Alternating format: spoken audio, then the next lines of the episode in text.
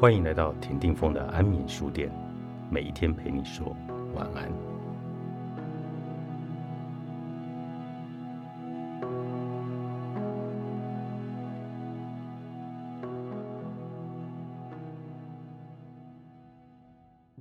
你一直逼自己做许多事情，不觉得这样活得很累吗？你说不会累啊，这样其实很快乐。为了不想被解读成嘴硬死撑的勉强答复，我认为有必要全盘性的去思考这份快乐从何而来。当你用“逼”这个字时，我脑中浮现一个画面：一个人把自己一分为二，其中一个理想踏实的人占了上风，正鞭策着另一个松散的家伙。我想，我并没有一股莫名强大的意志力。好让理想踏实的那一面占了上风。面对狡猾的自我，自律的道德律令多半是行不通的。我们总是能找到方法钻漏洞。与其逼自己，不如利诱自己，以快乐作为报酬，利诱自己，如同探险家在说服投资客那样，他会在摊开的藏宝图前沙盘推演。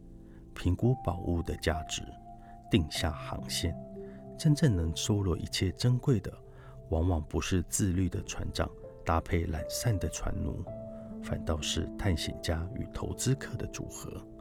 同样是追寻，但后者的优势在于两人的目标一致。一旦少了潜藏的宝藏，投资客不可能赞助探险家。所以。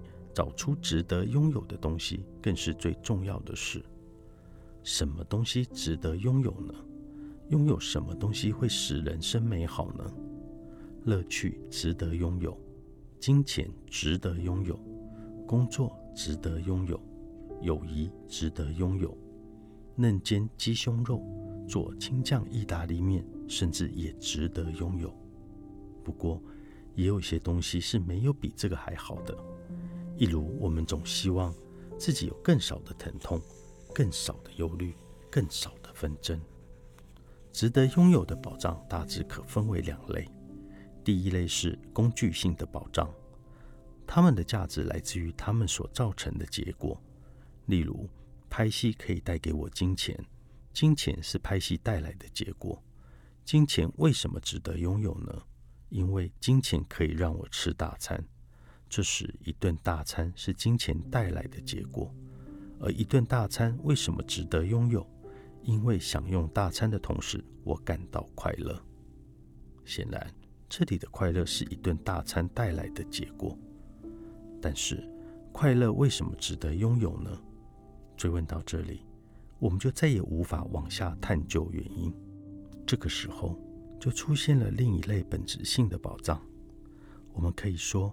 快乐本身就是一个值得拥有的东西，快乐的价值就在于它本身。这类的宝藏本来就值得拥有。仔细一想，生活中的追寻大部分都属于工具性的宝藏，它只是一种手段，追根究底是为了寻求快乐或其他本质性的宝藏，像是发挥创造性、友谊、成就、爱等等。再探究下去，又可以发现，大部分本质性的保障都脱离不了人。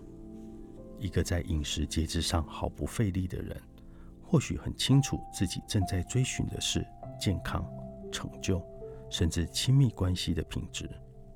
一个在学习上总是充满干劲的人，不是因为他随时都在逼迫自己，而是他真的花下心力去思考自己追寻的是什么。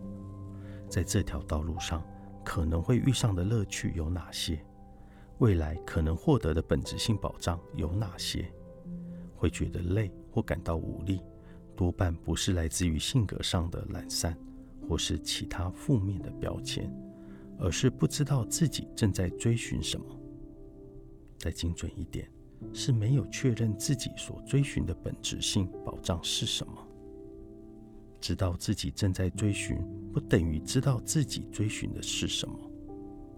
虽然我们经常不太确定自己是不是真的喜欢某些事物，但我们还是可以透过思考去辨别这些事物背后实际上蕴含的本质性保障。我想，之所以做了这么多的事而不觉得劳累，就是因为这些事情为我带来了快乐，或是在做这些事情的过程中，可以满足我对于未来即将获得本质性保障的期待。你可能会说。我一直都很清楚自己想要成为什么样的人，我能录取什么样的学校或工作，存钱买到什么样的物品，但就是缺乏动力，对于庞大的付出感到疲惫。这个时候，你心中的探险家如果能引导兴致缺缺的投资客，让他往前一大步去发现这趟追寻的本质，它是工具性的保障吗？如果是的话，它又是为了达成哪一项本质性保障的手段？来达成这个本质性的目标，只有眼前这一条路吗？当初又是谁告诉我们必须走上这条路？他又做了些什么，让我们对此坚信不疑？这个时候，你踏上的就是利用自己的旅途了。没有别人怎么做自己。作者：邱好奇。远流出版。